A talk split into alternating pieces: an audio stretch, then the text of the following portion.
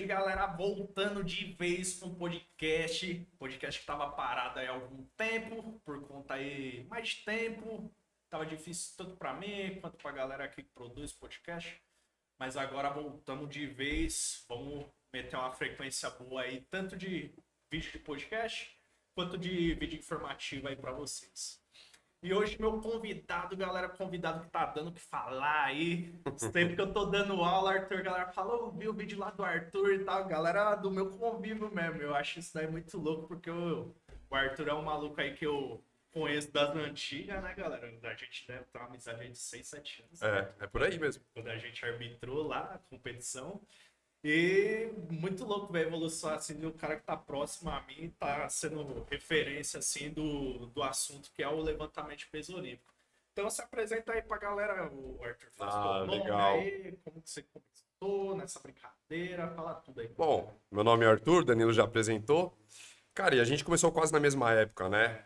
Eu conheci o CrossFit através de uma preparação física pro Gil. Pode crer. Acho que você também começou no Gil. Coisa, estava no Gil e É. tal, e aí fui usar o CrossFit como preparação e não fui Exato. virar CrossFit. O que acontece? Pô, em Guarulhos, é, tinha um faixa azul lá, que ele já era professor de educação física, ele já tinha uns alunos de preparação física da hora. Aí eu falei, ô Nilton, queria fazer uma preparação contigo. Falei, meu, tem um espaço legal, você conhece CrossFit? Eu falei, mano, não conheço. Vamos fazer um treino disso. Rapaz, eu quase gorfei em quatro minutos. Passei mal. Falei, não, o que, que é isso, pô? É, tô, tô acostumado a bater nos caras, tomar pressão, não aguentei. Aí falou, Arthur, é mais ou menos esse sistema tal. Gostei, comecei a fazer aula com ele. E aí, como a maioria das coisas que me interessam, e eu entro de cabeça, já comecei a pesquisar, comecei a ver o, o mundo que era. Eu não sabia que era nessa proporção. Sim, sim, E aí, de repente, pum, uma propaganda pelo Facebook que abriu um box em Guarulhos. pode crer. Aí eu falei, não, é agora. Pum, Aham. e-mail, vou me cadastrar. É, já era Sauros ou não? Não, é. Você vai lembrar, era Proteus, Pode crer, pode, que hoje é MK1. pode crer. Marcel, Marcel, se estiver vendo aí, um grande abraço também, porque é um cara muito gente boa. Ah, tá. Aí fui na aula experimental. Sim. Logo o Diego Figueroa, você conhece? Lembro. Monstrão dando aula. Eu falei, nossa, mano, que esse cara? Já achei demais. E aí comecei a frequentar. Sim, sim. Frequentar, e eu lembro que quando eu tava. Eu comecei em 2014. Quando completou um ano, eu olhei pro Marcel e falei, Marcel, eu já baixei o PDF do Level 1, Sim, eu vou devorar essa parada e vou dar aula. pode crer. Ele olhou pra minha cara e falou, Arthur, se é o que você gosta, Sim, porque eu já, já puxava um treino ou outro de Gil. sim, sim. Aí foi a deixa, pum. Aí logo depois, eu, eu mudei, né? Eu, eu morava ali perto, aí eu me mudei pra Vila Augusta, que é um bairro de Guarulhos. Aham. E aí pra ir pra, pra, pra Proteus era muito longe. Mas ali tinha a GRU, que eu fiquei um bom tempo. Aí a oportunidade surgiu lá. Eu já dava aula de Gil, já tava na Marrom. Aí o- um dos donos, que é o Pé, o Flávio, gente boa, também pegou e falou assim, Arthur, eu vou tirar férias no final do ano. Meu, tem as mães de me cobrir? Eu falei, pô, eu vou cobrir. Meu, a galera curtiu e foi, foi uma vibe diferente. E dali em diante comecei a dar aula. Level 1 conhecendo o, o Victor Morris e o, Jobs em 2017. Pode crer. E aí de Foi lá aqui pra cá. foi lá fora? Não, não. Foi no Jardins, lembra? No shopping, Ah, da- lá, no, lá em cima da Rebook? Sim, sim, sim. Foi lá sim. o curso. Da hora. E aí de lá pra cá, pô, fiz amizade com o Vitor, comecei a estudar mais, estudar mais, e a oportunidade só veio crescendo. Da hora. No mundo do, do, do levantamento de peso olímpico, Aham. foi em 2017. Sim. No meio do ano, ia ter uma competição em São Bernardo, Boa. no box do César. Aham. Cezinha também, o Hidek. Gente boa demais. Arthur, vem, eu te explico como é que funciona, porque não fazia nem ideia. Eu falei, mano, eu gosto de LP, eu acho que eu vou entrar nessa competição. Entrei e ganhei em primeiro lugar, mano. Top. Tipo, coincidiu lá as cargas, deu certo, o menino errou uma terceira tentativa, era a minha deixa de passar ele, deu bom. E quem entregou a medalha de ouro foi o pai do Fernando Reis. Pode crer. Aí eu eu já senti que aquela vibe foi muito da hora. E aí eu conheci o Kleber Gonzaga. Uhum. Ele tava fazendo uma peneira no Palmeiras.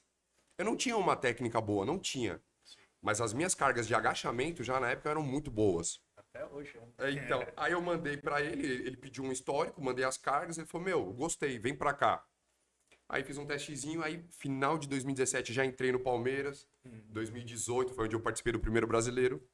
E o brasileiro, meu, foi uma baita experiência, porque o brasileiro, tipo, não era o Palmeiras. você usava o uniforme do Palmeiras, mas ali você não era Palmeiras, você era São Paulo. Então, Palmeiras e Pinheiros, a gente ficou junto. A gente chegou na quarta-feira no em Rio Grande do Sul, a gente treinou junto, quarta, quinta, sexta, junto com o Fernando Reis, com o Matheus, com o Ellison Rosa. Meu, a- a, a nata do LPO. Sim. E ali eu vi um baita convívio. O cubano era o treinador de Pinheiros, me tratou bem, ajusta isso, ajusta aquilo. E foi muito da hora. Esse campeonato, quem me ajudou no, no meu aquecimento foi o Rogério. Quem tava me olhando, quem tava olhando no aquecimento era o cubano. E quem tava cuidando das pedidas era o Gonzaga. Aí eu senti a vibe que, tipo, todo mundo ajuda todo mundo. Sim. Achei da hora. Aí ficamos até domingo, né? E aí domingo a categoria pesada, Fernando Reis. Aí o, o- o Gonzaga falou assim, Arthur, você, eu vou ajudar o aquecimento, você ajuda ele aqui na- nas anilhas? Eu falei, caraca, tá maluco? Mó honra, ajudando o cara, e aí a gente sentava do lado, batia um papo e, porra, é, até hoje converso com o Fernando, um cara também de coração gigantesco. Inclusive, o Fernando já veio aqui no podcast. É, eu vi o Só vídeo. que foi gravado, né? Não foi presencial, mas foi top. É, o bicho tá em Miami, né? É, É, mora lá. Então, e aí de lá pra cá mergulhei de cabeça. Aí fiquei no, no Palmeiras. Aí depois o próprio Palmeiras tava, tava fechando a sala, né? Então os próprios atletas estavam procurando outras coisas.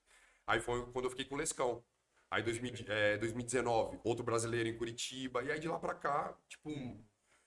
Além de me aperfeiçoar no crossfit, eu acho que eu mergulhei muito de cabeça no LPO. Sim, Mas sim, muito, sim. muito mesmo. E aí o Instagram. Cara, é, sempre tive vontade de, de tentar produzir mais. pode crer. Só que, voltando um pouquinho, em 2013, no jiu-jitsu, não tinha vídeo. O Instagram não deixava postar vídeo, Aham. né? O que, que eu fazia? Eu escolhia uma técnica, eu tirava fotos de algumas posições e virava uma foto técnica, como se fosse continuação. Na época, o Feitosa da Grace Barra, lá da Califórnia, já curtia, achava da hora esse trabalho. E aí, no levantamento de peso, já tinha bastante crossfiteiro mais famoso é, falando de técnica e tal. Eu falei, meu, o que, que eu posso fazer para colaborar? Um dia, é, internado no hospital por, um tratamento renal, eu tava lá, sem ficar sem fazer nada. Quer saber, meu? Todo mundo fala é, do meu jeito fácil de explicar. Eu não fico com termo técnico. Olha, Sim, falta a sim, tripla extensão e a sua cadeia posterior. Meu, irmão, pula. Pula aqui. É. Pô, mais simples. Eu falei, pronto. Vou começar a fazer vídeo dos atletas de uma, da, da minha maneira de falar, que é mais fácil, e vamos ver. Mano, o primeiro vídeo foi da Natasha. Estourou. E aí da Laura e por aí, meu, só tem estourado e aí foi pronto. O Instagram tá lá em cima, agora é minha vez de, de poder ajudar. Aí eu comecei a fazer as minhas dicas, é, como que auxilia aqui, aqui, como é que melhora, como é que tem, como é que eu deixo de ter medo na hora de entrar na barra. Aí eu comecei a colaborar um pouco mais. Essa é a trajetória aí. Inclusive, você falou de pulo, já já a gente vai trabalhar, falar todo sobre essa parte técnica de LPO. Hoje a ideia do podcast, além de falar um pouquinho sobre sua história, a gente conversar sobre os movimentos e tal, dar uma elucidada aí pra galera, pra a- é, acrescentar, né, pra galera, principalmente iniciante aí, Sim, tentar melhorar um pouquinho a técnica de vocês. Então já já a gente vai falar sobre todos Boa. esses tópicos. boa. Ô Arthur, você comentou que você entrou no CrossFit e aí depois que você começou a querer fazer o Level 1. Isso também serviu para a faculdade de educação física? Você fez depois que estava no CrossFit já? É, a minha primeira formação, pra quem não sabe, é sistema de informação. Isso que eu ia perguntar, o que, que você fazia É, antes? meu, antes, desde os 18, trabalhando com vendas, Uhum. mas assim, é, remoto, ajudando o vendedor externo. É, na época, olha só, era fax. Os pedidos da empresa chegavam por fax. Tá. E a gente tinha que passar pro sistema e por aí vai. Logo depois eu comecei a trabalhar com e-commerce. Sim. E aí no e-commerce foi muito da hora. Era um outro mundo, um mundo tá- até um pouco mais atual. Sim, sim. E aí eu lembro o seguinte, eu lembro que eu já tava dando aula de jiu-jitsu. E, meu, e quando eu dava aula de jiu-jitsu, é a, a paixão, pra quem dá aula, você sabe disso, Sim, sim. é você poder falar, poder ajudar, aquela gratidão que o aluno É. tem, meu, é, é sem palavras. Sim, sim. E aí eu lembro, olhando pra dois monitores, um iPadzinho assim, eu lembro de eu estar assim, olhando, com a cabeça a milhão. Falei, meu Deus do céu, mano, acho que isso daqui não é mais pra mim, né? Sim. Só que ainda quieto, quieto na minha. Marçal era meu chefe na época, é meu amigo até hoje. Aham. pegou, teve uma conversa comigo, e aí, Arthur, tá meio. Fé, Marcelo, acho que isso daqui não é mais pra mim. Falei, vamos fazer o seguinte: eu te mando embora e vai tocar sua vida, moleque. Vai fazer o que você gosta, você é novo. Sim. Eu falei, jura, juro? Me mandou embora. Uhum. É, ele não falou nada, só me mandou normal. Eu fiz questão de fazer aquele cálculo lá dos 40%. Sim. Tá aqui, ó. Não, não, não, não, quero. Falei assim, ó, eu não sei o que você vai fazer com esse dinheiro. Mas eu tô agradecendo pelo que você fez por mim. E eu vou tentar tocar a vida. E aí eu fiquei trabalhando uma época com um camarada, a gente era representante da Vans. Sim. E aí tava entrando a Nixon, tava entrando outras linhas no mercado. Arthur, fica aqui comigo alguns horários e à noite você vai dar aula. Pelo menos você não fica em escritório. Mas também não deu certo. Dois moleque aventureiro, não deu certo. Sim. E eu dou graças a Deus, eu falo pra ele até hoje. Falei, mano, graças a Deus eu fiquei contigo. Porque foi um ano da minha vida de muito aprendizado, até financeiro. Você aprender a viver com muito menos. Sim, sim, sim. E aí, da aula, da aula, foi pronto. Depois do level 1, eu fiz o level 1 sem ter a faculdade de educação física. Depois que eu vi o mundo que é, eu falei, não, peraí, preciso entrar. É, tem que estar legalzinho pra eu poder entrar nesse meio. E com certeza, foi onde abriu a cabeça. E aí eu lembro que eu já tinha feito depois uns dois cursos online da CrossFit. Pode crer. Porque vai abrindo a mente. Falei, Nossa, não, não adianta. É, é que no jiu-jitsu não precisa da, da, da faculdade, né? A arte marcial e, o, e a linha de ensino, elas não se comunicam. Sim, sim. Então, assim, teve que fazer. Mas a primeira formação é sistema de informação. Não, Tem gente que olha pra mim e fala, duvido, Arthur. Pois é. É, Eu fiquei no computador muito tempo. Sim, sim. É, mano. É engraçado, mano, que nossas histórias a gente casa muito, porque meu primeiro trampo também foi escritório e tal, é, camisa, etc. Sério? Só que é o mesmo esquema. Fiquei 10 meses lá, foi, deu pontapé inicial, né, pra mim começar a facu, né, porque tinha que dar graninha, né, pra bancar a facu. É. E depois desses 10 meses, logo em seguida, apareceu a oportunidade lá na SP e, pô, agradeço até hoje, porque mudou minha vida, né, mano? Eu lembro que um, de um treino que a gente fez na SP. Pô, então, exato. Eu lembro. E, tipo, nessa época você já tava flertando com o LPO, né? Já, Na já, época. já. É engraçado, mano, quanto que você evoluiu. Caraca, verdade. é muito foda. E o Arthur, aí, conversando sobre o LPO agora, é, vamos, vamos fazer aquele esquema lá de já destrinchar pra galera e tal, mais novata aí, essas, ah, os pontos técnicos Aham. LPO, etc. É, vamos começar pelo assunto aí do salto. Muitas vezes na minha aula eu falo pra galera saltar. Só que tem muita gente que fala que não pode saltar no LPO. O que, que você acha disso, Arthur? Ó, primeira coisa que eu acho, e eu fui aprendendo com o tempo, porque eu não, não era um cara assim no começo. Sim. No começo eu achava que todo mundo tinha que treinar igual eu. Aham. Ah, não, se você não aguenta esse peso, não, dá um jeito, vai aumentar. Aham. Eu era muito assim. Aí, com o tempo, eu fui ficando flexível. Com o tempo, eu conheci a Renata, minha esposa, que também me ajudou. Ela tem os conhecimentos dela de PNL. e, Ó, não é bem assim que fala, tenta falar assim. E você, putz, você vai abrindo a cabeça para um outro mundo. Então, o que eu vejo hoje? Em primeiro lugar, primeira coisa, eu tenho que fazer o aluno se movimentar bem. Aham. O que adianta eu falar para ele, olha, você vai fazer sua tripla extensão rápida e depois você só espaça os pés? Exato. Caraca, calma aí. Deixa ele dominar um pouquinho o movimento dele. Olha, Sim. pula. Percebeu que foi um pouco mais leve? Putz.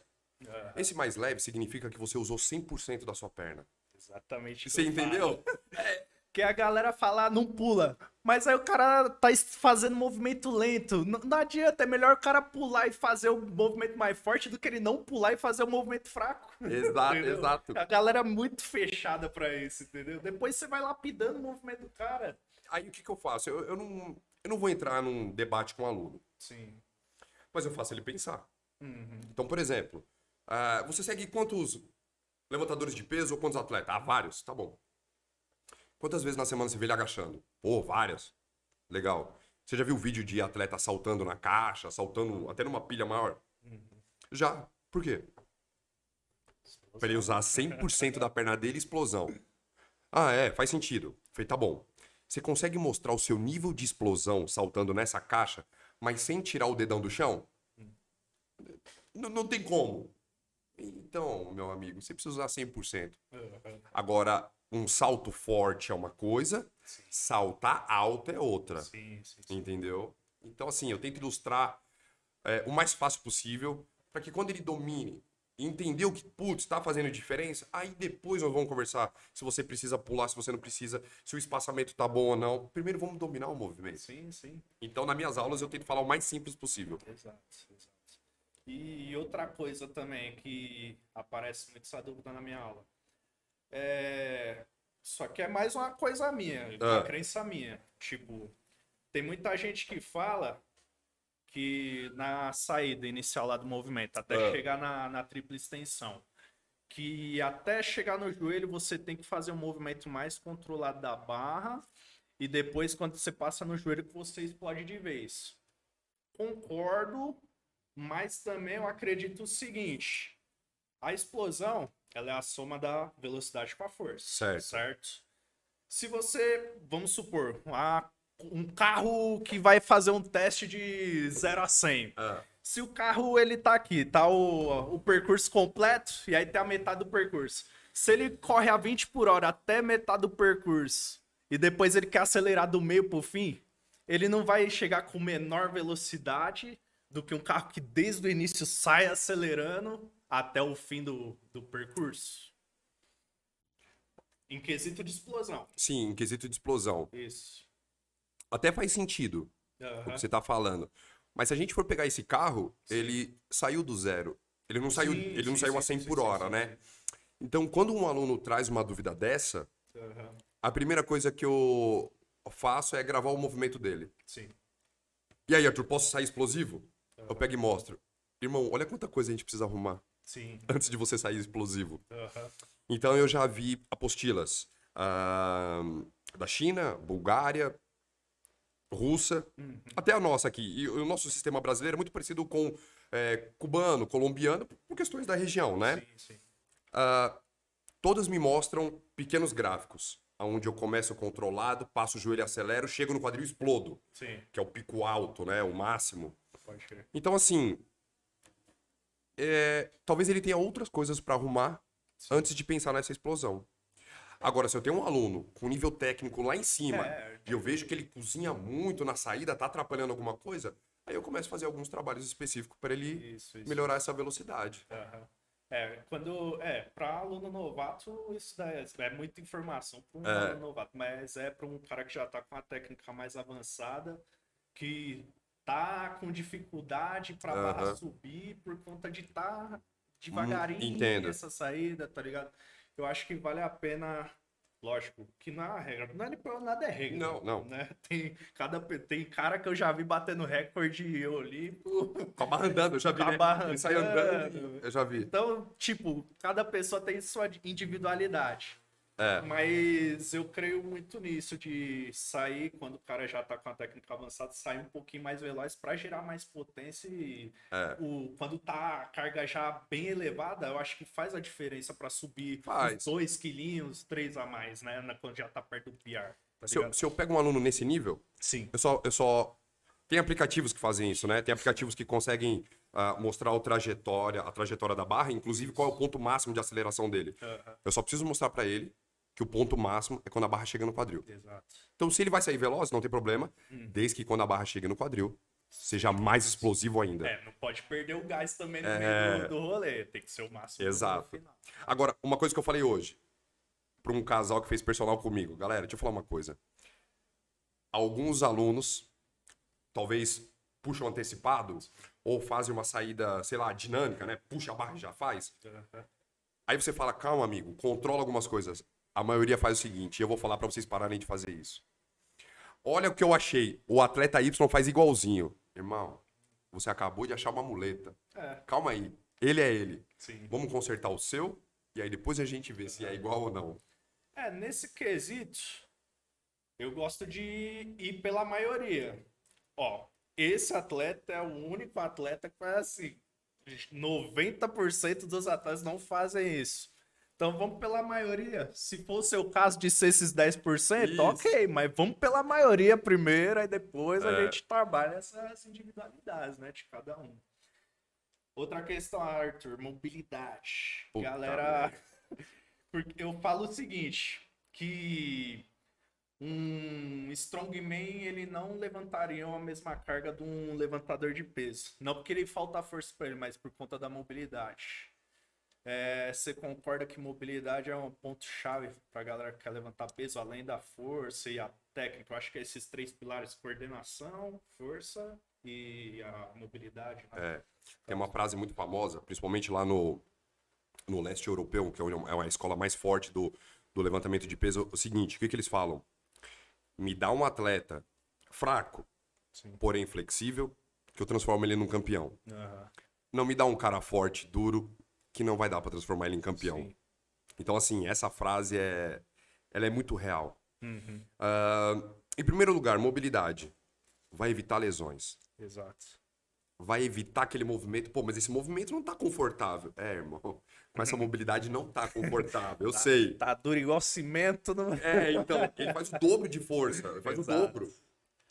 Então, assim. E, e olha que legal, conversando com, com o Yuri da Bunker, a gente chegou num consenso muito legal. A mobilidade não é só para o atleta. Uhum. A mobilidade é para o seu pai, é para minha Sim. avó, Sim. é por questões de saúde. Exato. Entendeu? Então, assim, a mobilidade para qualquer esporte, uhum. para mim, é, um, é o primeiro pilar, é o primeiro ponto. Faz mobilidade. Uhum. Quando eu entrei no Palmeiras, eu não tinha muita mobilidade. Sim. Não tinha uma boa mobilidade. Eu fazia exercícios com a barra e 5 quilos de cada lado. E eu falava pro treinador, pô, mas eu consigo mais. Amigão, gasta tempo com a sua mobilidade e só faz com essa carga aqui. Sim, e eu entendi sim, o porquê. Sim, eu, e por, por ter vindo do tatame, talvez eu não deixei o ego falar mais alto. Uhum. Eu fiz o que ele falou. Não, tudo bem. Eu fico com essa carga e eu vou investir na minha mobilidade. Pode crer. E aí, isso que eu queria te perguntar, porque para mim às vezes é um desafio, acredito que para você também. É. Beleza, a gente vai lá, passa mobilidade toda vez no início do treino e tal. Só que tem diferença entre você ir lá, põe a mãozinha aqui. Mobilidade é você no seu limite. Entendeu? Então, isso é a dificuldade para mim de, tipo, convencer a galera de que, mano, se você não der o máximo desde o início aqui na mobilidade, não adianta. Você vai fazer todo isso, daí você não vai sair do lugar que você tá, porque você não tá dando o máximo. Exato. Entendeu? Como que é para você? Como que você consegue convencer as pessoas de ir além na questão de mobilidade? Então, é, é aquilo que eu falei antes. Eu preciso deixar o aluno confortável. Não vou entrar em um debate com ele. Sim. Uh, mobilidade, galera. Vamos parar nessa posição que você mostrou, né? Uhum. E o ombro tá na mesma linha da palma da mão. Sim. Aí eu espero. Eu vejo quem tá dando o máximo. Uhum. Putz, não tá legal. Galera, afasta o ombro agora. Aí já, você já vê gente indo para trás. Pô, tá legal. Ainda não tá no nível que eu quero. Galera, mais um pouco. Não, coach, vai, rapidinho. É. Eu dou um jeito de forçar. Pode crer. E aí, às vezes, até brinco. Opa, acho que agora tá funcionando, porque eu tô vendo sua careta. É. Eu falo. Porque, pô, tu tá tirando mó barato, tá conversando e tá sim, funcionando. Sim.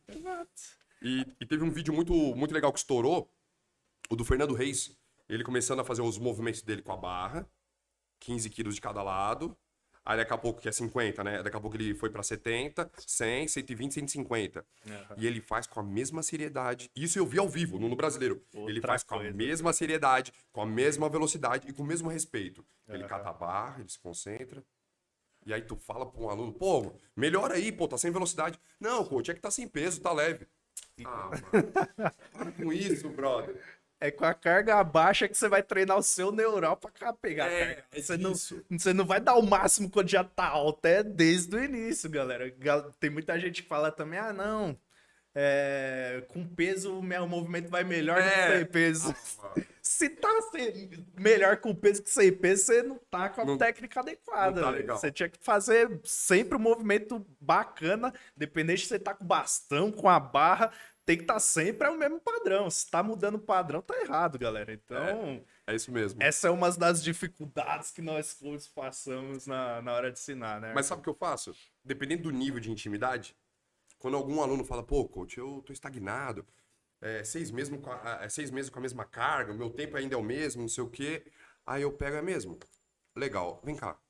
Presta atenção no treino de hoje. Eu sei que você vai treinar, mas eu queria que você prestasse atenção no, no fulano ali. Uhum. Mas o que, que tem? Presta atenção do começo ao fim. Aquele cara que manda bem, ele tá aquecendo diferente. Sim. Ele tá alongando para valer. com a barra, você. Galera, eu, eu queria que vocês fizessem canoinha no aquecimento. Tem gente que lá tá fazendo de qualquer jeito, e esse moleque, que já tem um treino bom, ele tá dando o máximo da canoinha dele. Sim. Esse cara é o que rende mais. Exato. Então eu, eu uso de exemplo. Tá vendo, fulano? Levou a sério do começo ao fim, né? Sim, Eu acho que você poderia mudar sua mentalidade agora. exato. Isso acontece bastante até na aula de crossfit. A galera quer guardar energia pro WOD, aí negligencia todas as outras partes. Uhum. Sendo que a hora que você vai ficar forte é na, na, na parte técnica, a hora que você vai ter a mobilidade é na hora do aquecimento. Sim. E aí, tipo, a galera nunca consegue evoluir no workout porque eles só se importam com o workout. No workout você não vai ficar forte no workout, galera. É a parte técnica que te deixa É. forte, a parte técnica que faz com que você aprenda o movimento, que você faça os encaixes corretos. Então, eu, às vezes eu acho que a parte técnica é até mais importante que o workout, né? O, se não adianta você tentar fazer um desempenho se você não tem um padrão mínimo de movimento, se você não tem uma força mínima.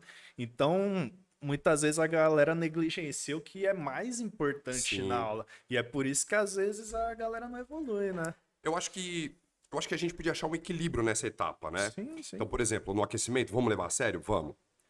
Toda técnica é pra bater PR? Todo santo dia? Não é.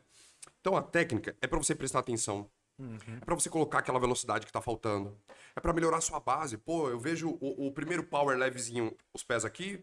Aí o segundo power tá aqui. O terceiro power, a perna tá aberta, a joelho entrou. Então, realmente, a evolução tá na técnica. Sim. Não precisa bater PR todo dia, toda semana. Leva a sério a técnica. Escuta. Pô, eu não tô conseguindo reproduzir, coach, o que você tá falando. Quando você escutar, então diminui um pouquinho a carga e vamos tentar de novo. Baixa o seu ego, baixa a sua carga. Putz, agora fez sentido o que você falou, coach. Legal. A sua evolução tá aí. Agora, a cereja de bolo do condicionamento tá no workout. Agora você vai dar o seu máximo. Sim. Você vai arrebentar nesse workout Aham. e respeita a carga. Se o coach falou, olha, para você colocar em intensidade, não põe esse peso, baixa um pouquinho, vai lá e respeita. Sim. Então, achar esse equilíbrio, eu acho que é fundamental. Exato, exato. E o hook grip, Arthur, tem que fazer ou não tem? Ah, mano. Ó, falei num vídeo. Você conhece alguém que tem um bom LPO? Conheço, conheço o atleta XY. Pergunta pra ele se ele faz essa pegada normal ou a pegada gancho. Aham. Não adianta, Danilo. É, pegada gancho faz evoluir. Ah, mas dói, coach. Então, então vamos, então vamos aprender a usar. Primeira coisa, hoje em dia tem esses thumbzinho pra passar no dedão, né? Sim, sim. Essa, essa bandagem flexível. Na minha época era esparadrapo. Passa, que já vai aliviar. A pegada gancho não é pra esmagar o teu dedão, não. É uma leve pressão que você faz. E isso faz o seu antebraço ficar relaxado pra ganhar velocidade. Sim. Agora, com o antebraço aqui, macetado, eu duvido você ser veloz. Exato. Não adianta. Ah, coach, mas eu me sinto desconfortável, coach. Eu sobe lá pra cima, eu não consigo fazer o movimento.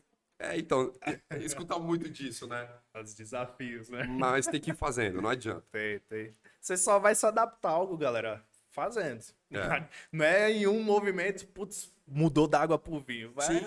uma progressão. Você vai, com o tempo, vai se adaptar. Você acha que da primeira vez que nós fez foi maravilha? foi uma merda. Mas melhorou uma hora. Então tem que ser persistente nesses casos, né, Arthur? E outra, pô, hoje tu faz um pull-up bom, tu faz um toast bar bom. Era confortável segurar na barra? Aguentar seu próprio peso? Pô, não era. Mas você foi lá, você quis evoluir, você trabalhou. Sim, Pô, no LPO é igual. Faz a pegada gancho, que daqui a pouco você se acostuma. pode crer. Aí, Arthur, falamos na parte inicial de hook grip, explosão. Vamos para as etapas seguintes, tanto no snatch quanto no clean, né? Que ba- é quase o mesmo percurso, muda a finalização, né? Exato. O high pull. O que, que você faz, Arthur, para Antes do high pull, até vamos falar do quadril. Ah, É, quando a galera sobe o quadril. O que, você faz pra galera ajeitar isso? E queria que você falasse também o porquê que não pode subir o quadril, Arthur. ah, bom, o porquê? Eu, eu penso no seguinte: se eu tô tentando usar o maior grupo muscular. É, eu vi um vídeo que tu fez falando disso. Se eu quero subir com esse peso com o meu maior grupo muscular, Se eu começo a levantar o quadril estifando, Uhum. eu estou usando muito mais um do que o outro. Sim, Então eu preciso achar esse ponto de equilíbrio. sim. Nós temos atletas que têm saídas mais altas, outros mais baixas, mas pode ter certeza que ele está usando o máximo dele ali. E é o que é legal pro tamanho de, de, de, de, de, de fêmur dele. Ele achou algo confortável. Sim. E ele tem um treinador. Pode ter certeza que ele falou assim: olha, sua saída aqui tá boa. É. Então, assim, o que, que a gente faz? Se eu, tô numa aula de crossfit e eu vejo que tem um aluno iniciante, intermediário, que ele tem essa saída ainda, é o que a gente falou agora há pouco. Diminui um pouquinho o peso. Sim. Vamos dominar essa fase. Isso, desce, volta, ajustou, ajustou. Sentiu a diferença? Pô, senti porque pegou mais. Beleza. Preciso que você tenha essa sensação mais vezes. Aham. Agora, se eu tô num personal de LPO ou numa aula de LPO, aí o que, que eu começo a fazer? Começo a trabalhar mais caixote. Sim. Trabalhar da, da- do hang, né? É. É, ou de repente eu faço o hang, se eu não tenho caixa para trabalhar, pausa no hang. Dois segundinhos, executa. Ou dominou. Então, beleza. A fase de transição tá boa. Vamos colocar em prova. Low hang agora. Um dedinho abaixo do joelho. Sim. Vamos ver se ele não vai estifar, se ele vai conseguir passar o joelho e copiar. Pô, tá legal, dominou. Então volta pro caixote. Legal, dominou. Vamos fazer uma saída do chão. Pô, isso ainda não tá legal, então volta. É uma eterna vai e volta as técnicas. Sim, sim. Mas eu tento ajustar a melhor posição possível. Aham. Agora falando do pool. Ah, É... que que a galera reclama muito no pool, dificuldade de na parte de mobilidade até para manter o cotovelo mais alto, né, para fazer o movimento.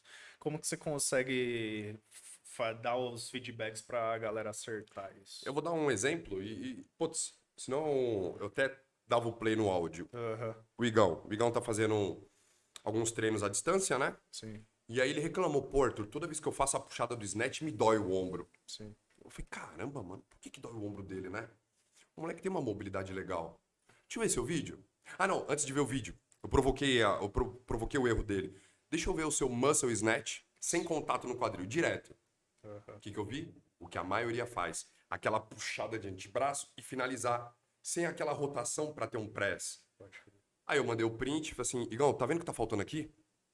Seu cotovelo tá pra trás da barra, nítido, tá doendo em mim, só de ver.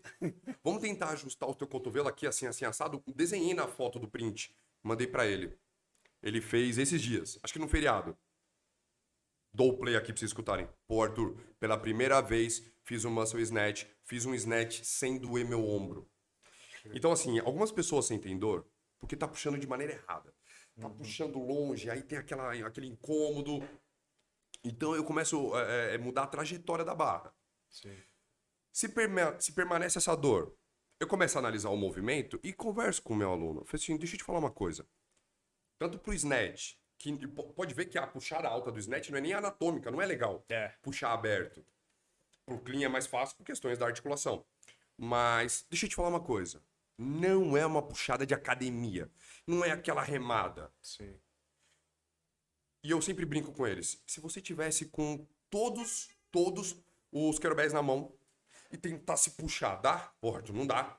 Então, beleza. Tenta dar um mini saltinho e ver se você encolhe. Ah, eu encolho. Por quê?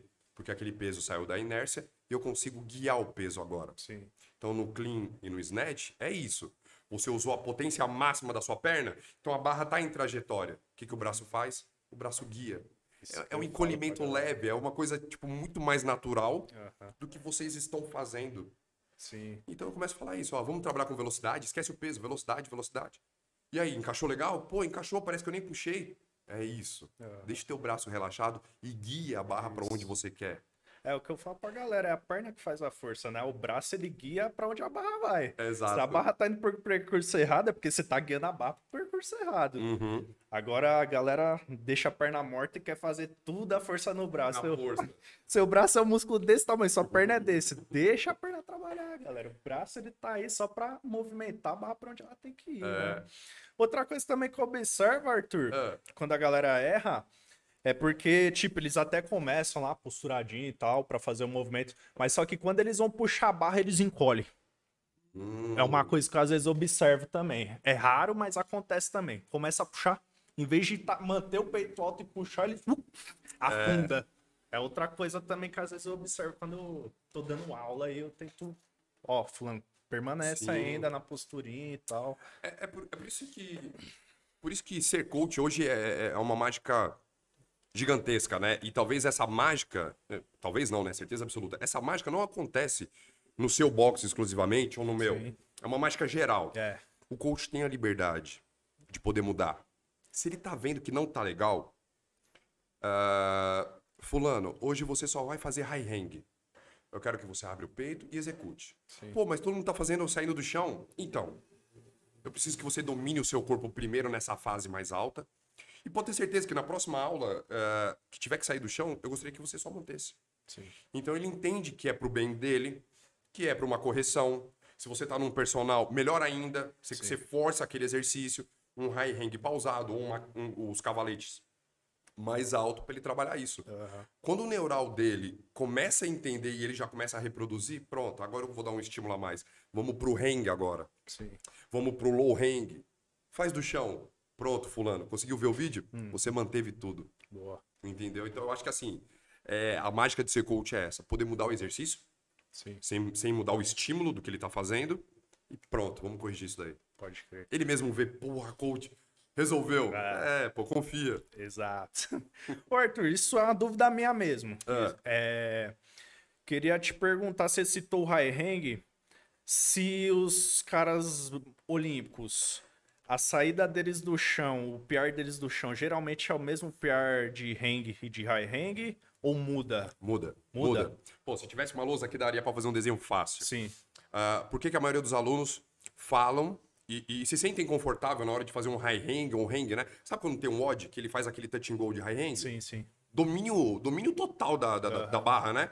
E aí ele fala, pô, coach, eu prefiro tanto fazer do hang. Óbvio, porque a coordenação é menor.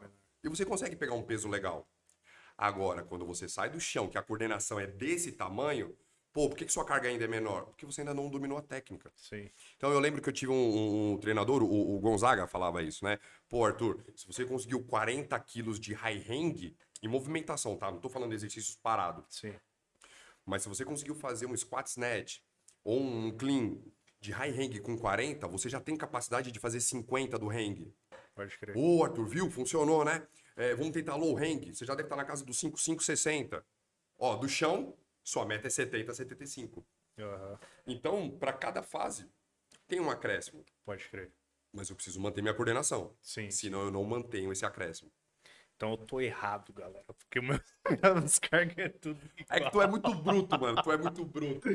Não, pode ser que eu esteja fazendo alguma coisinha que poderia dar esse acréscimo, né? Sim, sim, sim. sim. Porque é tudo igual, minhas cargas. Tanto Jura? no clean quanto no, no, no snatch é tudo igual. Tanto de hang, de, do chão. E olha que gozado. Com essa informação, eu comecei a ter confiança é, até mais, né? é, em mim mesmo. Então, por exemplo, sexta-feira normalmente é aquele heavy day, né? Pra quem levanta peso. É o dia dos clássicos, é o dia de, de, de um testezinho ou outro. Então, quando eu tinha teste do cavalete, do hang, Sim.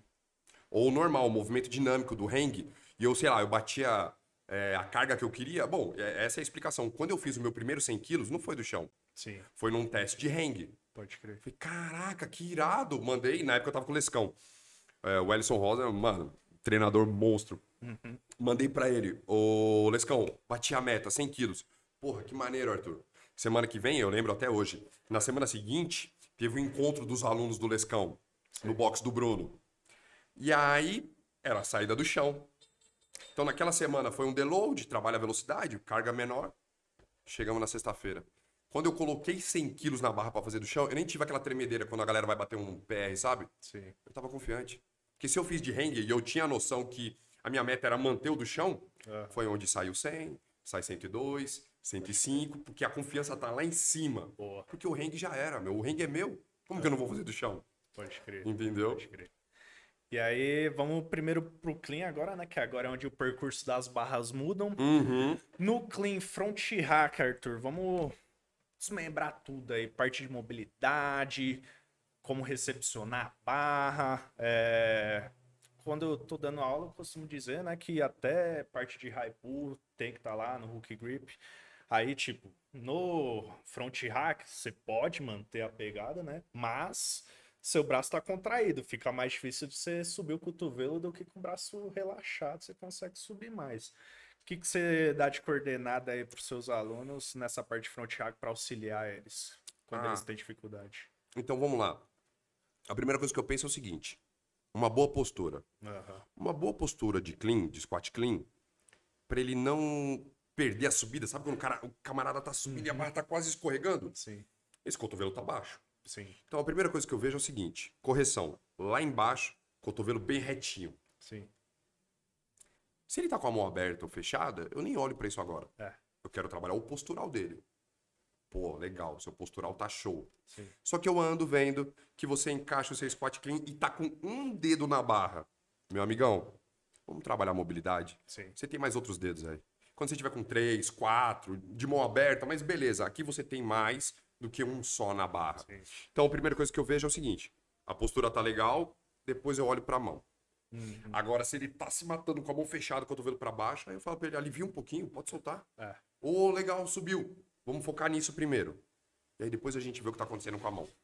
Então eu trabalho mais uns pontinhos Sim. da da recepção em si, da postura. E depois eu olho para esses detalhes da mão, como é que tá, se tá tensionado ou não. Sim, sim. Primeiro eu foco na, na postura dele. Outra coisa que eu também, eu sinto que, que me ajuda, não sei se você já reparou isso. Além de focar em girar o cotovelo aqui na direção aqui vertical, quando eu faço uma jogadinha aqui de cotovelo pra dentro, eu sinto que eu consigo fazer mais ainda essa subida aqui do, do cotovelo. Eu não sei se você já testou isso, se, Já, já. se auxilia. Já passei por uns testes, já fiz. É, eu lembro quando tinha testezinho de squat snatch com a pegada de clean. Sim. Meu Deus do céu, a mobilidade. Mano. Então vamos lá. É, isso aí foi, é, é o é o que você falou agora há pouco, né? A particularidade de cada um. Sim. Até nas Olimpíadas. Tem gente que tem um clean um pouquinho mais fechado, tem gente que tem um clean, uma É. recepção aberta. É muito da particularidade, né? Tem gente que tem aquela torax um pouquinho mais fechadinha. Eu não vou pedir pra ele abrir, porque daqui a pouco ele não tem nem mobilidade pra sustentar. Já. Então, aí eu concordo da, da particularidade. Eu já tentei fazer fechado, não ficou Não legal pra mim. Pode crer. E, pô, quer ver um exemplo, show? Você vê o Marco Túlio. O Marco Túlio já tem uma pegada aberta, né? O, o- o próprio irmão dele, o Matheus, Gregório, tem uma pegada de clean aberto. E aí quando sobe, abertão, sobe, eles abrem mais ainda pra fazer o Sim. jerk. Pô, a mobilidade desse cara é sensacional. Mobilidade e flexibilidade, Sim. né? Então, cara, são particularidades. Sim. Se pô, o aluno tá confortável fechar um pouquinho, beleza. Uhum. Subiu o clean. Vamos ver se esse seu fechado não vai te atrapalhar no jerk. Sim, sim, Se sim, estiver sim, te sim. atrapalhando, eu preciso ajustar alguma coisinha ou outra. Pode crer. pode crer. Entendeu? Aí, bom, vamos ir pro jerk, depois a gente fala do, do snatch, então. Jerkzão, Arthur, como que você coordena a galera? Primeira pergunta que a galera questiona muito. Qual que pega mais peso, no push jerk ou no split? O que, que você tem a dizer sobre? Olha, tá aí. Tem atleta profissional fazendo push jerk, tem atleta profissional fazendo squat jerk, sim. tem atleta profissional fazendo split jerk. Uhum, Então vamos lá. No CrossFit é muito mais utilizado o push jerk do que o split jerk. sim. Até no WOD. Você vai fazer um, um Gracie, você vai fazer 30 jerk com os pés laterais. Você não vai fazer 30 split jerk. É. Porque a intenção é outra. Aham, Agora, por conta de- do, do aluno fazer muito mais push jerk do que split jerk, é óbvio que ele vai estar familiarizado em fazer push jerk. E talvez o push jerk, a carga dele tá muito maior que o split. sim.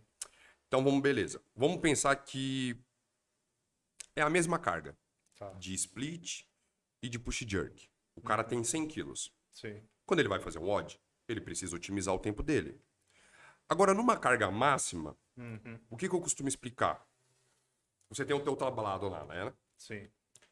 Quando você abre os pés em tesoura, split jerk, você tem muito mais largura para manter o equilíbrio.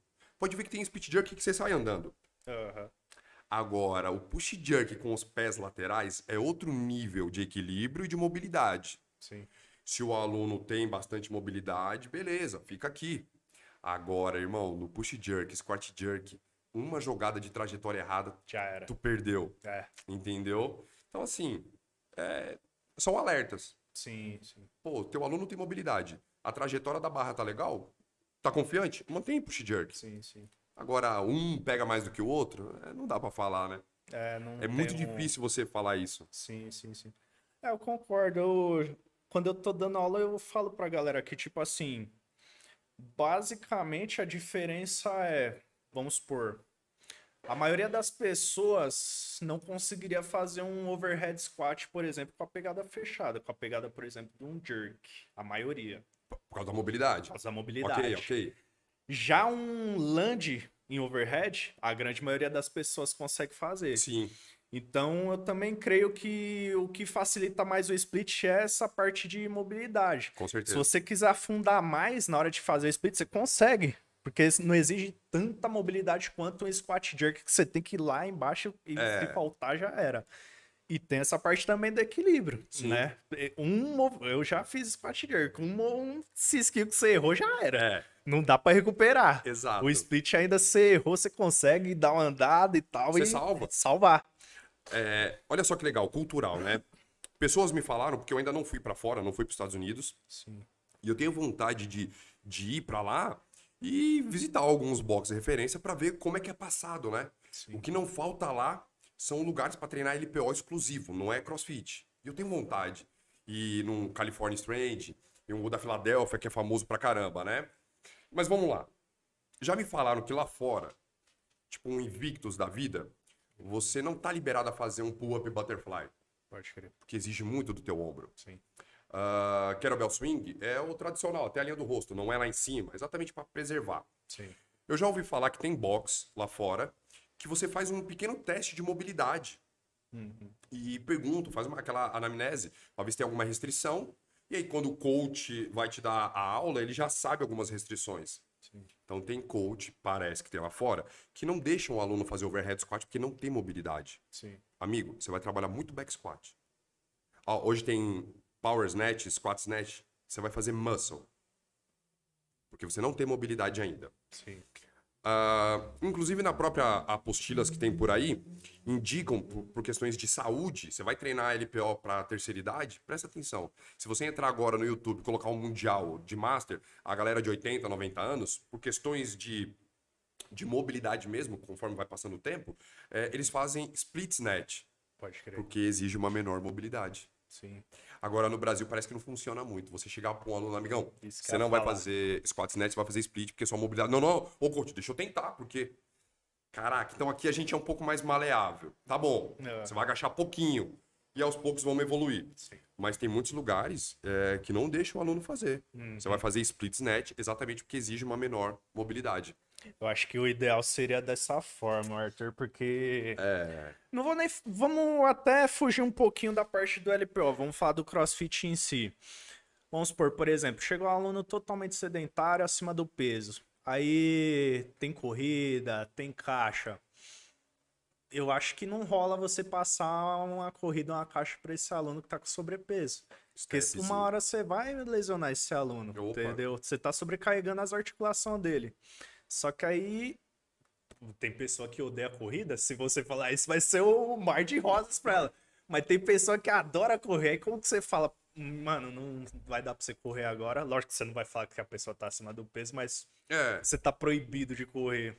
Ah, ô Dan, eu acho o seguinte, eu tento mostrar pro, pro, pro meu aluno o nível de preocupação que eu tenho com ele. Sim. Porque eu gostaria que ele voltasse amanhã, eu gostaria que ele voltasse depois de amanhã, eu gostaria que ele voltasse depois, depois de amanhã. Sim. Se ele ficar muito dolorido, eu vou perder esse aluno daqui a pouco. Aham. Então vamos lá. Amigo, é, como você ainda não completou dois meses, em vez de correr, tu vai fazer um remo, ou tu vai fazer ali uma bike.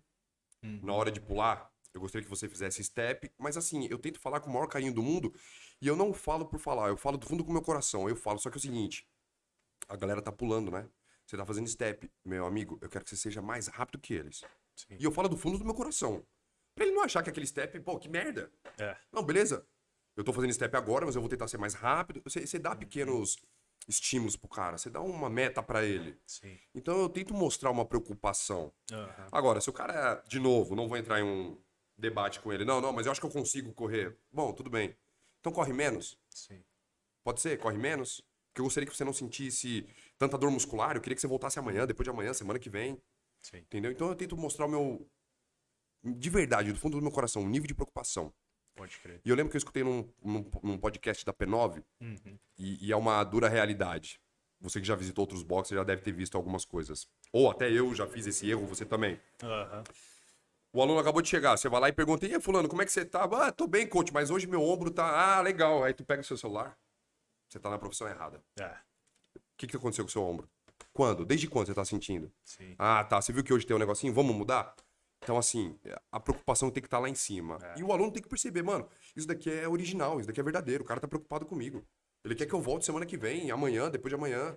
Uhum, Entendeu? Então, assim, eu tento mostrar a preocupação. sim, sim. Agora, se ele quiser, de qualquer maneira, ah, tá bom, então faz um pouco menos, por favor.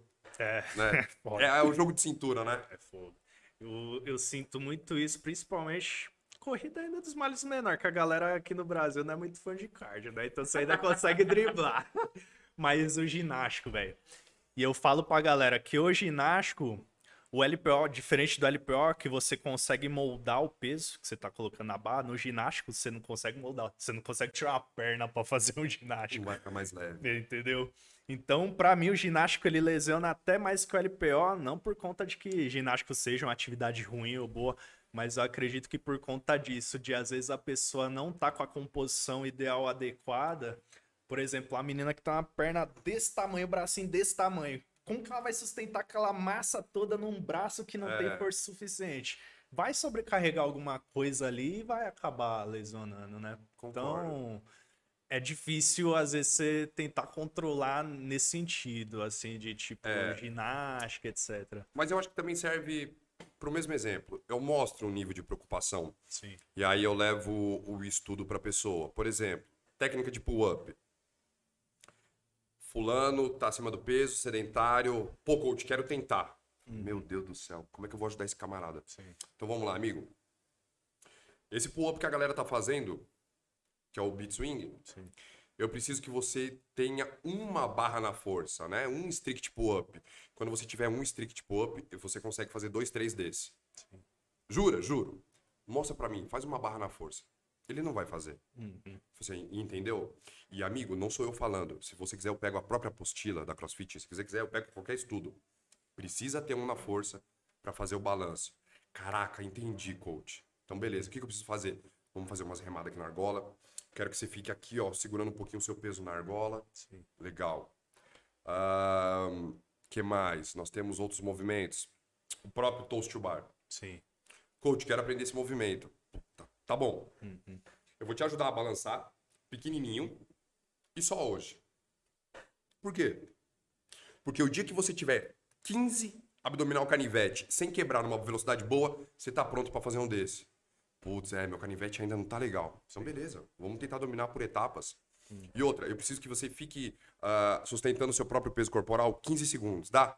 É, coach, ainda não. Então, beleza, eu tô te ajudando. Eu vou te ajudar. Sim. Vamos fazer esse, esse, aquele, que vai ajudar esses pontos. E na próxima aula é capaz que a gente já dê pra dar uma evoluída. Sim. Pô, legal, mano. O cara tá preocupado comigo. Ele quer que eu evolua. E beleza. Agora, eu já vi e não é legal.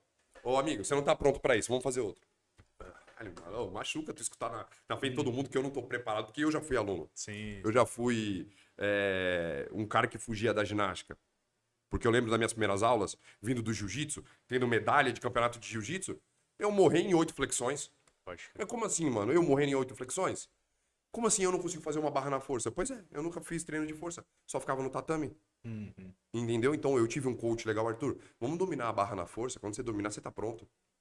Então hoje eu tento passar o mesmo cuidado pro aluno. Inclusive, cuidado com as palavras. Sim. Que talvez é o que falta pra maioria também. Pode crer. Pode crer. Vamos voltar lá pro jerkzão, Arthur. Vamos. Falamos sobre o. Ah, antes de eu falar ainda que eu. a próxima parte, Hum. eu queria. Por exemplo, queria dar um exemplo meu. Ainda naquele assunto de tipo o que, que dá, pega mais, etc.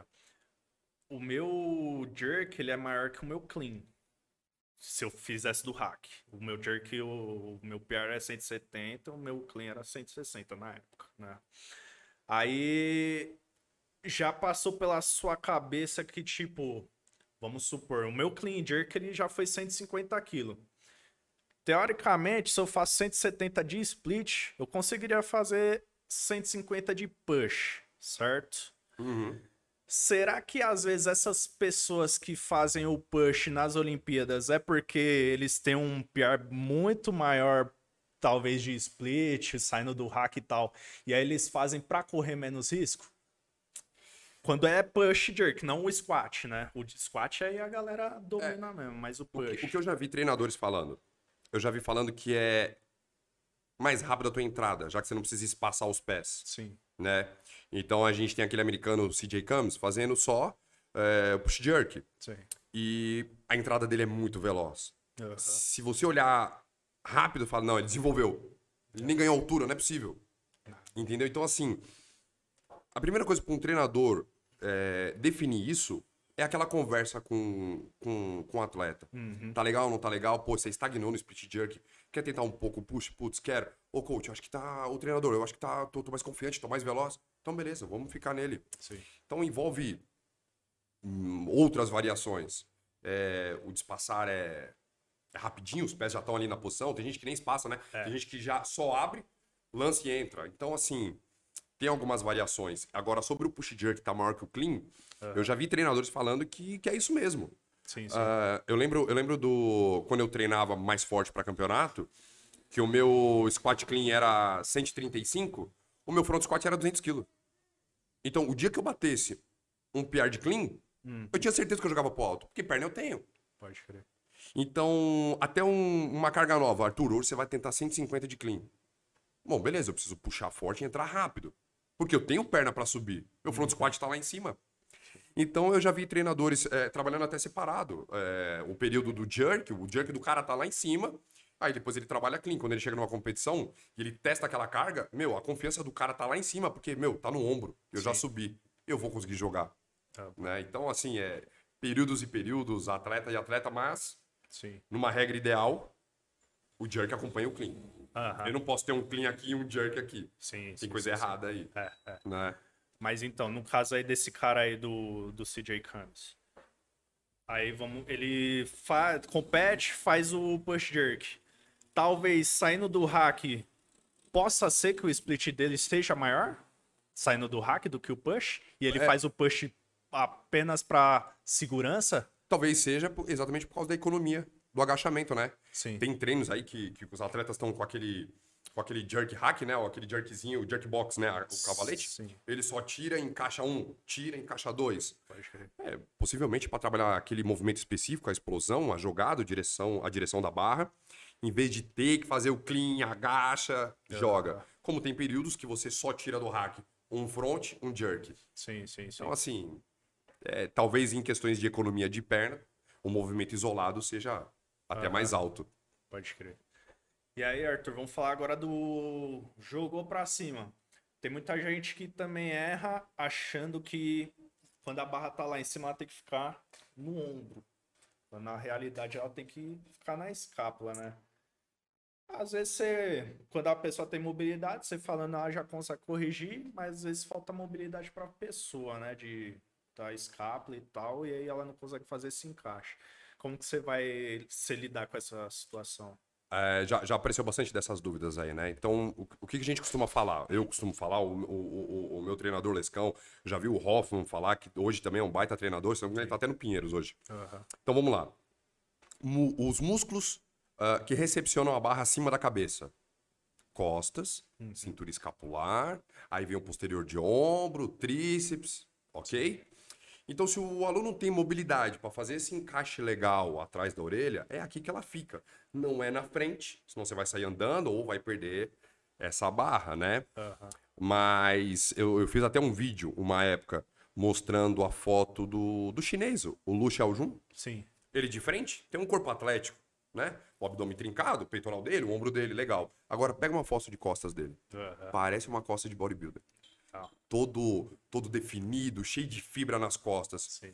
Entra no YouTube do Squat Journal, que é, o, que é o, o- o- a rotina da, da seleção chinesa, e olha quantos movimentos eles fazem de força para tríceps, cintura escapular, trapézio, é, remadas em geral. Já Então, vi até eles fazendo handstand, né? No... Oh, mas muito. A, a- a ginástica faz parte. Sim, É, sim. o, o- o- aliás, o que a gente tava falando do muscle snatch.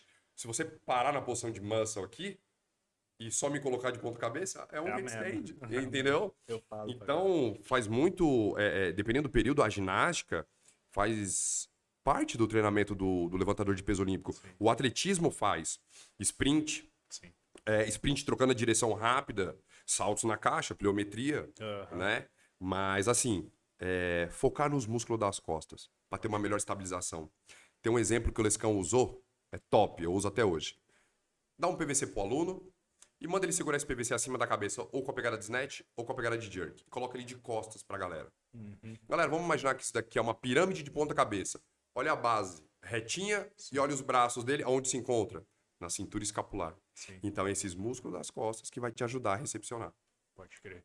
Tem alguma coisa aí que você acha que a gente deveria falar sobre o jerk ainda, Arthur? Olha, o jerk, a primeira coisa, é, eu também falo pra saltar. Sim. Exatamente para ele tentar trabalhar com mais potência na Sim, perna. sim, e aí depois a gente vamos espaçar de outras maneiras. Mas assim, a primeira coisa que eu falo pro, pro aluno e tento corrigir ele é o seguinte: a barra ela é lançada para cima, apoiada no ombro. Aham. Você vê bastante por aí o aluno tem uma postura legal, faz o dip, o cotovelo dele já abaixou e tá É, verdade. empurrando. Tem que arrumar isso em primeiro lugar. Aham. Com isso você consegue arrumar a trajetória da barra. Aí já é meio caminho andado. Sim. E aí depois é trabalhar as recepções. Mas é o foco principal seria isso: tentar fazer a força com a perna não com o braço antes da Verdade. hora. É, tem muita gente que. Eu até falo pra galera, "Ô, galera, aqui você não mexe em nada. Trava e Fica- fica é, estátua. é, É, a perna e o braço que mexe. Aqui é travado, do jeito que começou, ele termina. É isso e mesmo. tem muita gente que vai lá, desce, na hora que vai lançar, perde toda a postura, aí acabou o A corrida movimento. escorrega, né? É. Tu mostra o vídeo pro aluno, a Vai do ombro, vai pro peito. É, aí é, acabou o movimento, não tem mais jeito. É. Agora vamos pro snatch, Arthur. A gente já falou a parte de saída e tal, que é muito semelhante ao clean. Antes da gente falar da parte de recepção, eu queria fazer uma pergunta que muita gente tem dúvida, que é relacionada à abertura. O quanto abrir a pegada? Então vamos lá. A gente tem algumas posições que elas não quebram, né? Independente da escola. O que seria isso? Saída com as costas seladas, peito aberto. Independente da escola, é igual para todo mundo. Sim. Agora, se a recepção é pra cá, pra lá, aí nós temos as particularidades. Sim. Mas existem algumas posições que não quebram. Uma delas, é da largura, é a barra começar a tocar o teu quadril. Nem na barriga perto do umbigo, nem lá embaixo, no quadril. Só que eu já vi aluno que com essa posição, quando a barra tá em cima da cabeça, ele não consegue agachar, porque a barra fica bambeando. Ele fala, caraca, preciso ajudar esse cara agora. Como ele ainda não criou umas costas forte, o que, que eu falo pra ele? Baixa um pouquinho. Fecha a tua pegada só um pouquinho, um dedinho pra cada lado. Coloca lá em cima, agacha. Pô, coach, tá mais firme. Beleza. Faz um pouquinho com essa daí pra você ter domínio. Então eu falo pra ele pegar mais fechado. Só que também tem um aluno que pega fechado, Dá. que a barra tá na coxa, ele faz o dobro de força e de altura. Sim. Aí eu falo, vamos tentar abrir um pouquinho ver se você mantém esse padrão? Ele abriu e man- man- conseguiu manter todo o padrão. Eu falei assim, então beleza. Vamos tentar utilizar essa pegada agora. Pode crer. Então, assim, padrão. Se eu tivesse que dar um. Como é feito na minha clínica de LPO, pô, é 20 alunos, 30 alunos. Galera, aqui, padrão. E pode ter certeza que eu vou andar um por um e vou dar um feedback. Sim, Então, na linha do quadril, a barra, pode pra crer. gente começar a trabalhar. Sim. É uma parada que eu falo, Arthur, não sei se você concorda, mas a galera tá lá, por exemplo, com a barra lá no chão, etc. Aí eu falo, galera, a recepção lá em cima, você tem que ter a mesma mobilidade que você tem quando você vai fazer uma passagem de bastão. Se você nem consegue passar a- o bastão, você não vai conseguir recepcionar de maneira efetiva a barra lá pra cima da cabeça. Então, quando você vai pegar a barra, galera, abre o máximo que der, contanto que você não perca a força da sua pegada. Porque às vezes, quando você abre demais também, você acaba com a força da pegada. tem Às vezes nem- até escapa uns dedos, É. né? Nem, Aí nem- não, não tem nem o que fazer também. Abra o máximo, desde que você consiga manter a pegada firme, com força 100% para puxar. Isso é para um geral, né? E depois você parte para especificidade. Você acha que é legal também essa abordagem? É legal e eu ainda acrescentaria um ponto. Sim. É, essa passagem tem que ser levemente confortável, porque é o primeiro passo da segurança. Caso eu tenha que perder um snatch para trás, eu consigo, solto e vou para frente. Sim. Agora, se eu tô travado, não consigo, essa barra vai ficar na minha linha. Não é legal salvar. Sim. Então, esse é o primeiro ponto da segurança.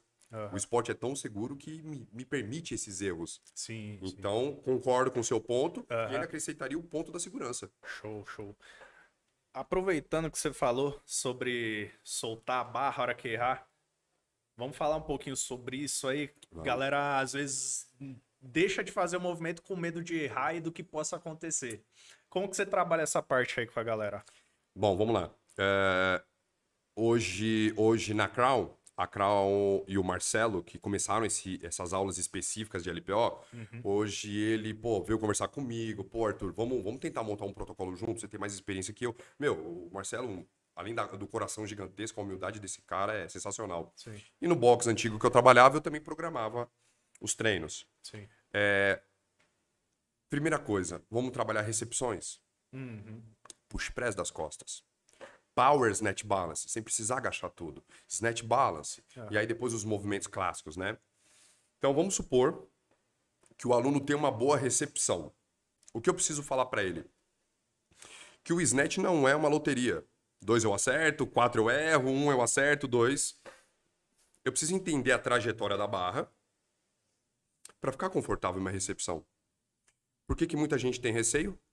Porque não são todos que ela encaixa no mesmo lugar. Às vezes eu distancio muito e aí na hora que eu tô agachando ela tá pronto para me levar para trás, não é legal, eu tenho medo. E eu concordo.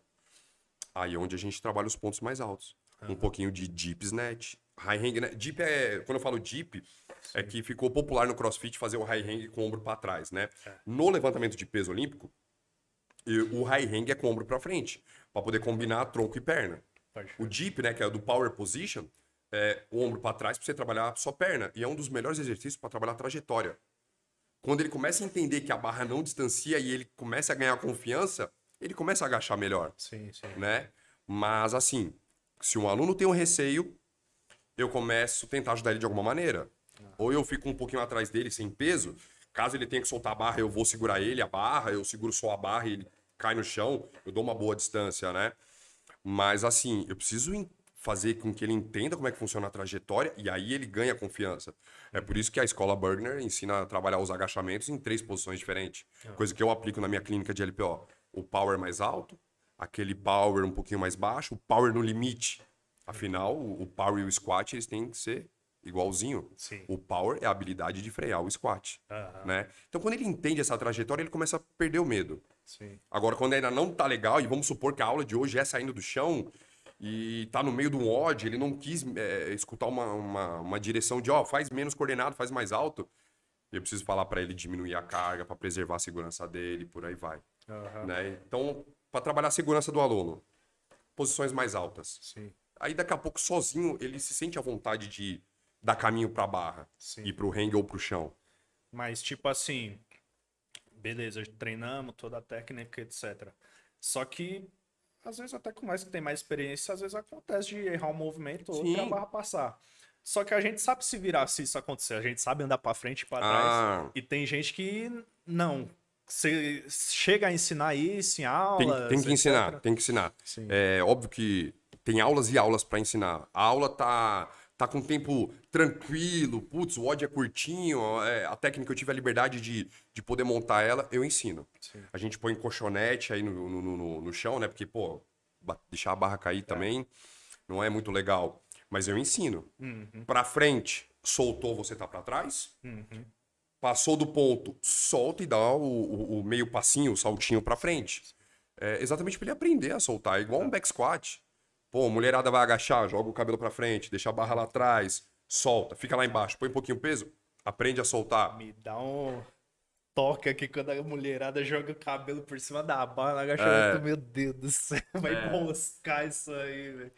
E no squat você faz isso também? Porque no power ainda acho que é mais fácil você se livrar. No squat que eu acho que é a dificuldade, né, de maior. Você chega a fazer esse trabalho Chego, também chego. de andar agachado? Chego, principalmente se o aluno tem força, que dá pra colocar aquelas anilhas que dá pra soltar no chão, eu mando Sim. ele fazer um overhead, Aham, e aí eu falo, começa a soltar pra trás, dá um saltinho pra frente. Pode crer. Ou é, o que eu já vi, você passa um, elástico preso no rack, né? E deixa a barra bem no meio desse elástico. Uhum. Pode Você tá segurando o elástico e manda ele soltar e ir pra frente, né? Então precisa ensinar sim, Sim. como salvar, como se livrar daquele movimento e falar pro amigo.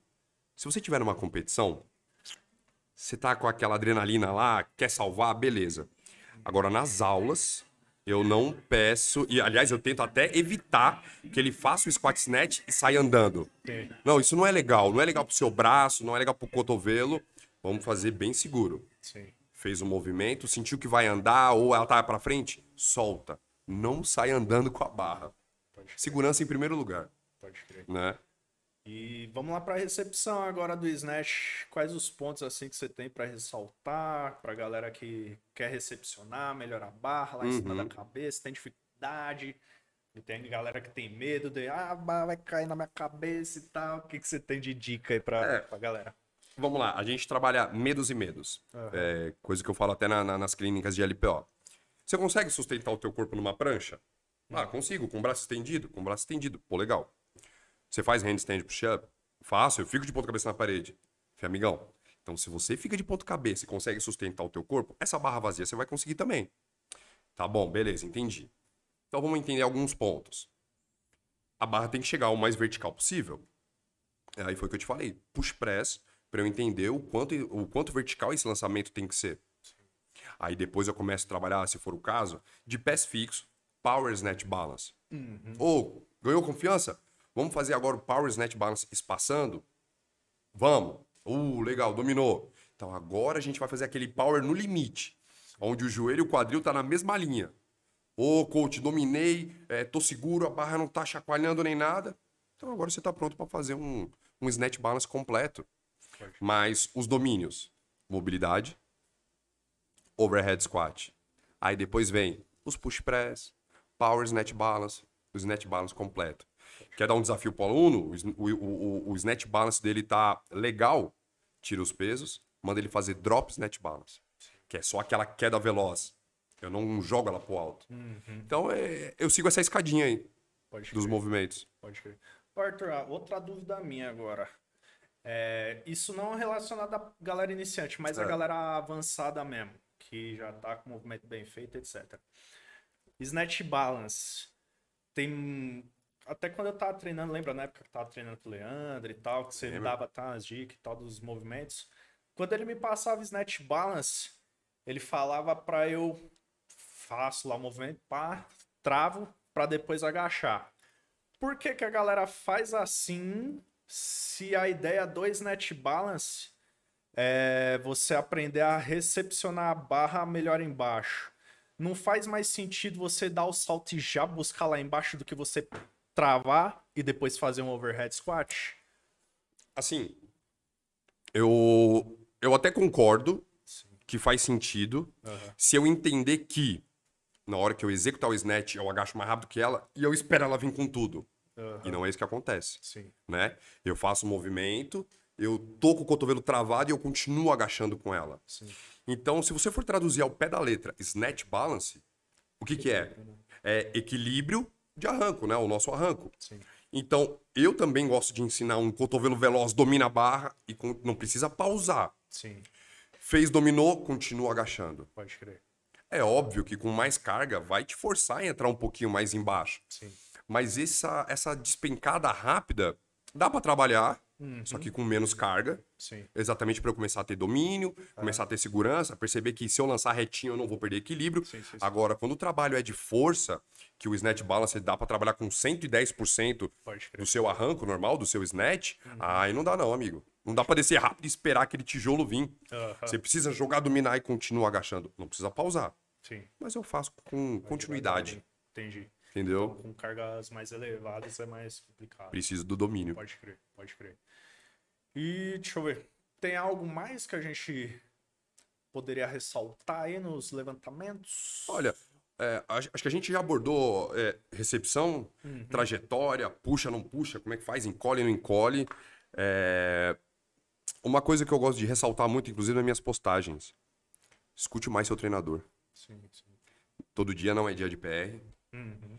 Entenda que a programação foi criada para você melhorar alguma coisa. E normalmente, quando você faz uma posição nova, por exemplo, ah, fazer snatch, squat snatch de pés fixo, não pode espaçar, a saída já é maior. Pode ter certeza que cada técnica que é escolhida, ela vai deixar em evidência algum vício teu. Então, entenda que você tem aquele vício para trabalhar, trabalhe ele, técnica em primeiro lugar, Eu entendo que você é forte. Pô, dá pra ver visivelmente o meu aluno. Você é mais forte. Mas domina a técnica primeiro. Sim. Mobilidade em primeiro lugar. Técnica em segundo lugar. Terceiro, escute o teu coach. E aí depois a gente conversa do que você quiser. Como é que sai aqui, como é que sai ali, como é que faz isso, como é que faz aquilo. Ah, Entendeu? Mas esses três primeiros, pra mim, assim, é a primeira página de um livro. Pode crer, pode crer. E uma coisa que eu queria falar também, Arthur, para fechar, a gente falou bastante das técnicas, dos movimentos é, principais, né, do levantamento de Aham. peso. Só que a galera acha que eles vão ficar fortes só fazendo os movimentos, né? Vou ficar forte de snatch fazendo só snatch. Quando na realidade você tem que fazer os básicos, agachamento, deadlift, etc. E a galera às vezes não dá tanta ênfase pra Hum. essas coisas quanto eles dão pra técnica do movimento. O que, que você tem pra passar de dica aí pra galera? Eu vou passar algo que eu passei na pele. Quando eu entrei no Palmeiras, eu já tinha um agachamento alto e meu agachamento era maior que meu deadlift. Sim. Então, como eu tive que fazer trabalho de puxadas, é, fazer snatch pull, é, clean pull, é, no déficit, em cima de uma anilha, então eu, eu passei isso na pele. Então, o que, que eu falo pra galera? Você quer melhorar seu squat snatch? Para de fazer ele. Vai fazer o high hang. Vai fazer combinações. Hang pull, hang power. São combinações. E realmente preciso da força. E quando eu falo força do levantamento de peso, força do crossfit, é agachamento, deadlift, né? Ou no LPO, as puxadas. Só que eu tenho os meus acessórios. Exato. Eu tenho as remadas curvadas, eu tenho a remada chinesa. É, eu vejo o atleta fazendo o strict pull-up com a pegada de snatch na nuca. É, não é, não é para qualquer um que você pede isso, mas os acessórios. Porque eu lembro que quando eu comecei em 2017, que eu ainda não tinha um treinador, é, eu agachava porque achava legal. Era o que eu via os atletas fazendo, é o que eu conseguia traduzir, né? Você, entrava no- no- no- nos blogs é, lá da Turquia, lá da, da, da Rússia, você via que fulano agachou com tanto, e eu nunca vi informações de puxada. Eu nunca tinha visto. Ah, fulano puxou tanto hoje. Sim. Então, na minha cabeça, era só agachar e fazer o movimento. Então, eu sofri na pele, que precisa fazer os outros movimentos. As puxadas, puxada alta, os acessórios em si. Porque os acessórios, eu preciso pro- proteger eh, minha lombar, meu glúteo, meu posterior. Então, eu preciso fazer um pouco isolado. Entendeu? Musculação, galera. É. Vocês não gosta, mas tem que fazer também. É a base. Tanto para LPO quanto para ginástica também, né? Para proteger justamente aquilo que a Sim. gente tá falando, de se pendurar e tal, ter um ombro forte para sustentar Uhum. você, ter um braço, bíceps forte para te sustentar. Então é necessário também fazer um pouquinho de musculação, galera. Por mais que vocês não gostem, seus safadinhos. Ó, e, só- um- uma observação. Os antigos bodybuilder, o próprio Arnold Schwarzenegger, Sim. ele fez um filme antigo no qual ele fez o papel de um levantador de peso olímpico Sim. da União Soviética. O, você pega o Franco Columbo, que foi campeão Mr. Olímpia, pega os vídeos e foto dele. Ele fazia movimentos de levantamento de peso. Sim. Então o alterofilismo veio junto com a musculação. Junto, então, assim, Sim. trabalha. Tem que trabalhar. e tem algo aí, Arthur, que a gente deixou de falar? Cara, acho que a gente abordou todos os pontos aí em, em pouco tempo. Quem, quem escuta parece que até é fácil. Pô, então eu não entendi o que é pra fazer. Não é bem assim. Mas eu acho que a gente falou de tudo. Tá? A teoria você já sabe, agora bora botar em prática. Em prática. pergunta é, para os dois, na verdade. Quando vocês começaram a enxergar é, o lance que você falou da PNL, de, de lidar com diversas pessoas de- diferentes, né? Estímulos diferentes, visões diferentes também, que nem vocês comentaram de, ah, eu acho que eu consigo fazer isso, não consigo fazer essa etapa que você está falando. Quando na carreira de vocês, vocês enxergaram que também era necessário trabalhar isso, né? Porque eu não sei se isso é passado na faculdade ou num curso específico que vocês fizeram, de Bem pouco, né? as pessoas também, quando Sim, sim, começaram a ver isso. É, cara, tipo, no fim das contas, a gente tá lidando com clientes ali. Então, por mais que a gente esteja ensinando algo e tal, a gente. É como se a gente estivesse em um local que a gente tem que conquistar essa pessoa todo dia. Tem dias que você tá menos receptivo, tem dias que você tá mais receptivo. É, mas, no geral, você tem que ter um pouquinho desse tato, tanto de saber como falar com o aluno, quanto até para ensinar também, você se fazer entender, né? Muito aquilo lá que a gente tava falando, de tipo, ah, falar vários termos técnicos e o cara não não entendeu nada. O aluno não é obrigado a saber. Exato. Outra coisa também, que né, às vezes você tá lá ensinando, aí você fala, dá um comando pro aluno, ó, faz tal coisa. Por mais que esteja, tenha várias coisas que o aluno tem a consertar, às vezes você dá só um comando. Aí chega um aluno do lado, não, você tem que arrumar isso, isso, isso. Você deu 300 comandos pra pessoa, a pessoa não vai fazer nenhum direito. Dá um comando. A pessoa acertou, ó. Beleza, melhorou. Agora vamos acertar isso daqui. Dá outro comando. Dá um comando de cada vez, por mais que tenha 300 coisas pra pessoa acertar. E eu acho que é isso, né? Conforme você vai vivenciando a coisa, você vai aprendendo aos poucos. Mas eu acho que é necessário também, às vezes, você fazer até para você se aperfeiçoar, como em tudo que você quer se aperfeiçoar, você fazer, às vezes, um curso relacionado a isso, ler um livro. Na minha faculdade se falava muito sobre o Corpo Fala, né? O livro, Uhum. que é, pô, best-seller. E acho que é de vital importância, por mais que, tipo, às vezes a pessoa fala, ah, mas não tem nada a ver com educação física. Tem sim. Se você aprender é, a enxergar, observar mais as pessoas, você acaba tendo esse tato e vai melhorando conforme Sim. o, tempo, né? Eu, eu acho assim, eu acho que tudo na vida é uma venda. Uhum, Então, se você é médico, se você é um educador físico, você lida com pessoa. sim. Pô, tu já foi numa consulta que o médico não olhava na tua cara, Então. assinou um papel lá, vai embora daqui. Pô, que merda. E eu também já vi professor Ah. que veio, ó, faz 3 de 10, 3 de 15 ali e daqui a pouco tá indo embora. Por mais que ele tenha autoridade, às vezes a É. pessoa não, se sente confiante. Não, dá- não, não é legal. Não é legal, as coisas mudaram. Aham. Antigamente não tinha tanto médico, eu tinha que ficar com aquele cara. Antigamente, você não gostava da aula do, do seu faixa preta, do seu sensei? Porra, não tem pra onde ir. Porque se eu for pra outro lugar, eu não sou, não sou bem recepcionado, porque eu veio de outra academia. Hoje não. Hoje, se não é legal pra mim, eu vou lá e troco. Então eu comecei a aprender é, e ver que eu preciso tratar bem aquele cara todo santo dia. E não é uma coisa forçada. Então tem um outro livro legal que minha própria esposa leu primeiro que eu e me, me, me indicou pra ler é Como Convencer Alguém em 90 Segundos. E esse livro fala do que? De empatia. Calma aí, eu- eu- é, você tá falando aqui com, com o braço apoiado na mesa e eu quero fazer um negócio com você, eu começo a copiar o que você tá fazendo. Que adianta eu querer fazer um negócio com você, você tá falando e eu tô aqui, ó. Sim, Fechadão. sim, sim, sim. Não, eu- eu- vamos conversar a mesma linguagem. Então, assim, é, eu tive um, um- um lado bom que eu comecei no jiu-jitsu. E no jiu-jitsu não dá pra ensinar meia boca, porque ali é o teu pescoço que tá valendo, é o teu braço. Não dá pra ensinar é, de qualquer maneira. Tem que ensinar legal. Então, quando eu fui pro crossfit, ah, galera, pega a barra, joga pro alto agora. Vai, vamos, vamos, vamos por peso. Vai pra merda, pô. É. Tem um porquê, vamos ensinar direitinho. E aí depois, abrindo a cabeça, foi o que você falou, porque a faculdade é, é, te dá mil ferramentas, mas talvez não é aquela ferramenta para lidar com a pessoa. Porque a pessoa também tem problema. É, não adianta eu falar, ah, ô, ô coach, tenho medo. O que, que é? Medo do quê, mano? Vira aí. Não é legal. Sim. Então calma aí, vamos conversar. Qual é o teu medo? Vamos fazer um pouco menos hoje, então? Então, é, é a empatia em primeiro lugar, e isso talvez não é ensinado em muitos lugares, mas é uma coisa que dá para treinar. Então, ir atrás de curso. Ó, eu conheço professores é, que têm uma didática boa com um, dois cursos. E eu conheço professores que têm 17 cursos e não tem uma didática legal. Então, o que que é legal esse cara fazer? Procurava, vai fazer um curso de oratória, aprende a falar, aprende a se expressar, ou vai fazer um cursinho de teatro. Busca evoluir. Não é só ficar naquele meio, buscando mil cursos. Eu acho que tem que expandir um pouquinho. Isso daí serve para todo mundo. É, pro médico, pro, pro, pro, pro dentista, pro educador físico, pro advogado. Aprender a lidar com pessoas. Exato. É, galera.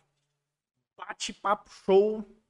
Fiquei feliz demais o Arthur ter vindo, porque além de o profissional que ele é, é meu parceiro, né? Então, sempre bom recepcionar.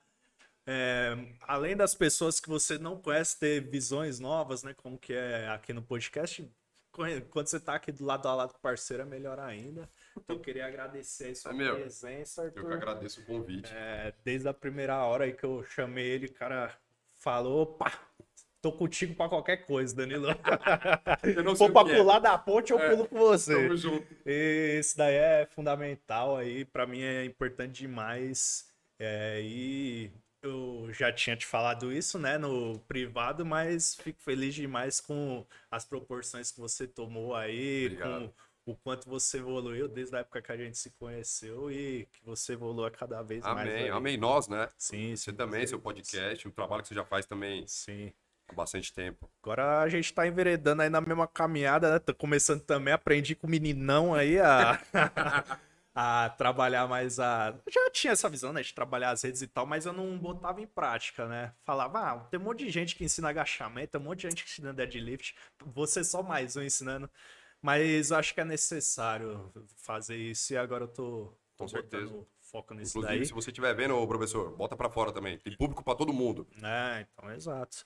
E siga o meninão aí pra, se você quer ficar pro no, no LPO.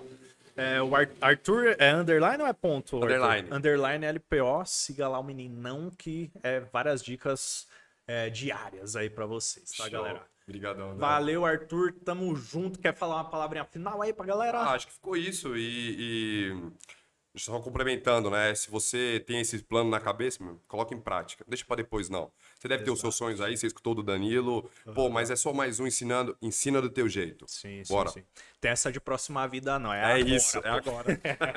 Tamo junto, galera. Valeu.